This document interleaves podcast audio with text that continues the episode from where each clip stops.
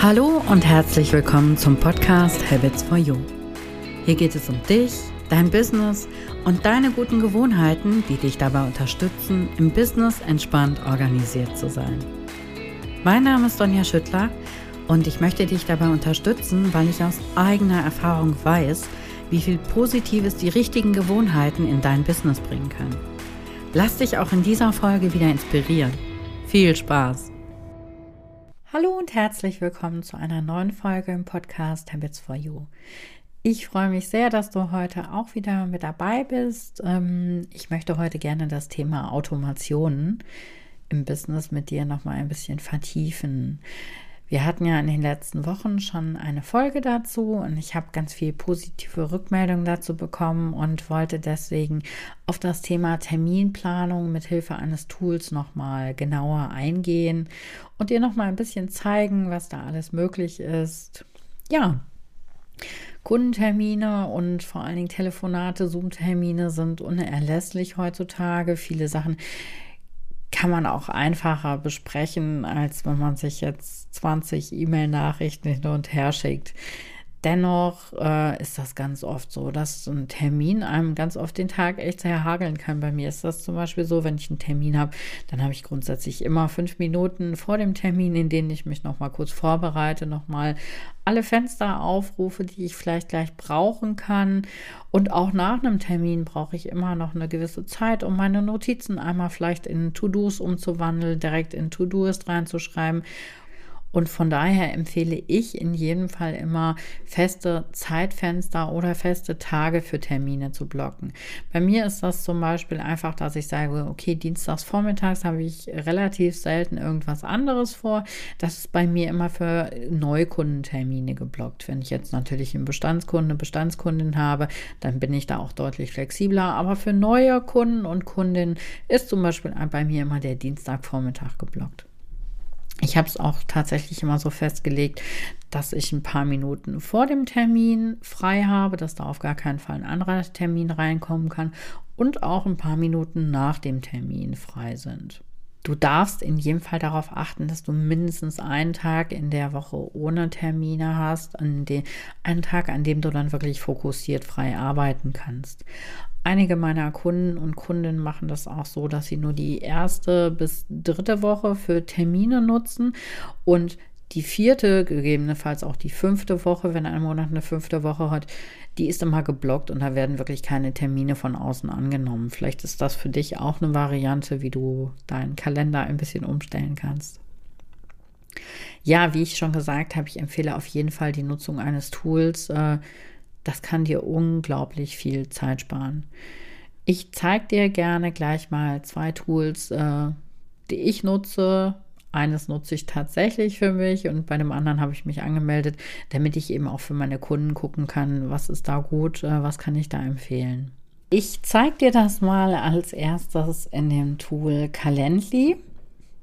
Und zwar kannst du hier zum Beispiel unter den Integrationen kannst du schauen, mit welchen Tools kannst du das überhaupt verbinden. Und zum Beispiel kannst du hier deine Kalender direkt einbinden. Du kannst hier in dieser bezahlten Version bis zu sechs verschiedene Kalender mit einbinden. Die stehen dann hier alle aufgelistet. Und Dadurch äh, können eben keine Termine doppelt vergeben werden. Wenn du in deinem privaten Kalender beispielsweise einen Termin geplant hast, dann wird der auch direkt hier geblockt und kann nicht nochmal von jemand anderem ge gebucht werden. Wie du hier vielleicht auch gerade schon äh, im Vorbeigehen gesehen hast, gibt es auch noch ganz viele andere Schnittstellen die du hier nutzen kannst. Du kannst äh, CRM mit einbinden, du kannst äh, Zoom mit einbinden oder Google Meet äh, oder GoToMeeting, damit direkt ein Meeting-Link mit verschickt wird. Da ist ganz viel möglich. Auch Bezahlanbieter kannst du mit einbinden, damit äh, zum Beispiel, wenn es Kundentermine sind, die bezahlt werden, damit die direkt darüber bezahlt werden können. Es ist auf jeden Fall eine Automation, die dir unheimlich viel Zeit schenkt. Dann kannst du selbstverständlich auch deine verfügbaren Wochenstunden hier eingeben. Das kann für jede Woche immer die, das können für jede Woche immer dieselben Zeitfenster sein. Du kannst die aber auch frei planen, so wie du das möchtest. Selbstverständlich kannst du auch verschiedene Termine hier eintragen, die geplant werden können.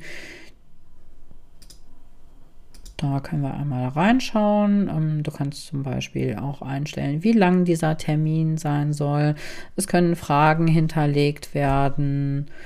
Es kann auch ein, äh, ein E-Mail-Workflow hinterlegt werden, dass zum Beispiel ähm, nochmal eine Erinnerung verschickt wird, beispielsweise eine Woche vor dem Termin, einen Tag vor dem Termin, eine Stunde vor dem Termin, wie das für dich gut passt. Das würde ich in jedem Fall empfehlen. Ich habe festgestellt, wenn eine Erinnerungs-E-Mail verschickt wird, dann ist die Wahrscheinlichkeit, dass es abgesagt wird, weil dein Gesprächspartner, deine Gesprächspartnerin nicht erscheint, ist dann deutlich geringer. Also das würde ich auf jeden Fall empfehlen. Es ist auch möglich, einen Workflow, einen E-Mail-Workflow für nach dem Gespräch einzurichten. Da kannst du dich dann zum Beispiel nochmal für das Gespräch bedanken. Du kannst vielleicht nochmal, je nachdem, was es jetzt für ein Termin war, ganz freundlich um eine, um eine Bewertung bitten. Da gibt es auch unzählige Möglichkeiten. Du kannst natürlich ähm, einfach den Link zu deinem Termin, der gebucht werden kann, mitsenden. Zum Beispiel in einer E-Mail. Dann können die Buchenden sich selber einen Termin buchen, kommen dann eben auf diese Seite, wo ein Termin ausgewählt werden kann.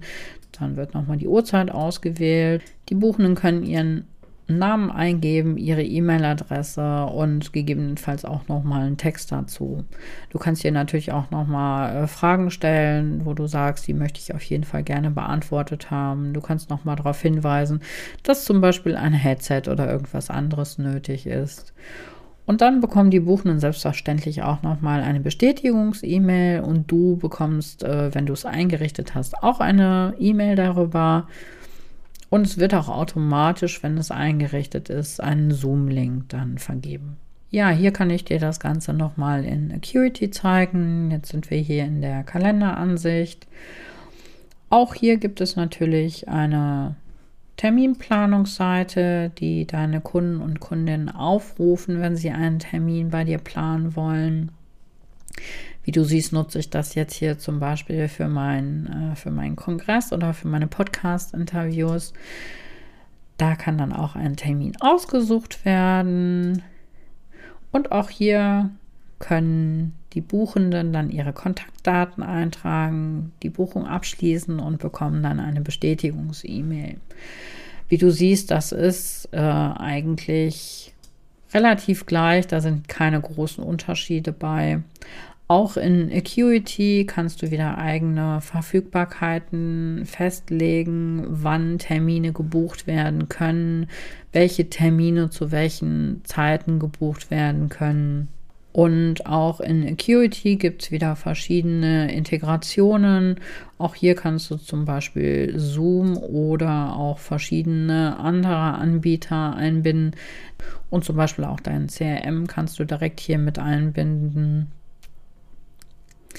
und viele, viele weitere Tools noch mit dabei. Auch hier wieder Zahlungsanbieter, falls du bezahlte Meetings hast. Und auch hier hast du wieder die Möglichkeit, deine Kalender zu synchronisieren. Das nutze ich jetzt hier in Acuity nicht. Und auch hier gibt es natürlich die Möglichkeit, äh, wieder verschiedene E-Mails zu verschicken oder wenn die Kunden oder Kundinnen eine eine Mobilnummer angeben. Dann kannst du auch natürlich auch hier eine SMS verschicken. Und da kannst du auch so Workflows einrichten, zum Beispiel, dass sie erstmal eine Bestätigung bekommen. Da können dann verschiedene Daten eingegeben werden. Es können auch hier wieder Erinnerungen verschickt werden. Welche Nachrichten gingen raus, wenn der Termin storniert wird oder wenn er verschoben wird. Hier kannst du einstellen, welche Folgenachrichten nach eurem Termin noch verschickt werden sollen.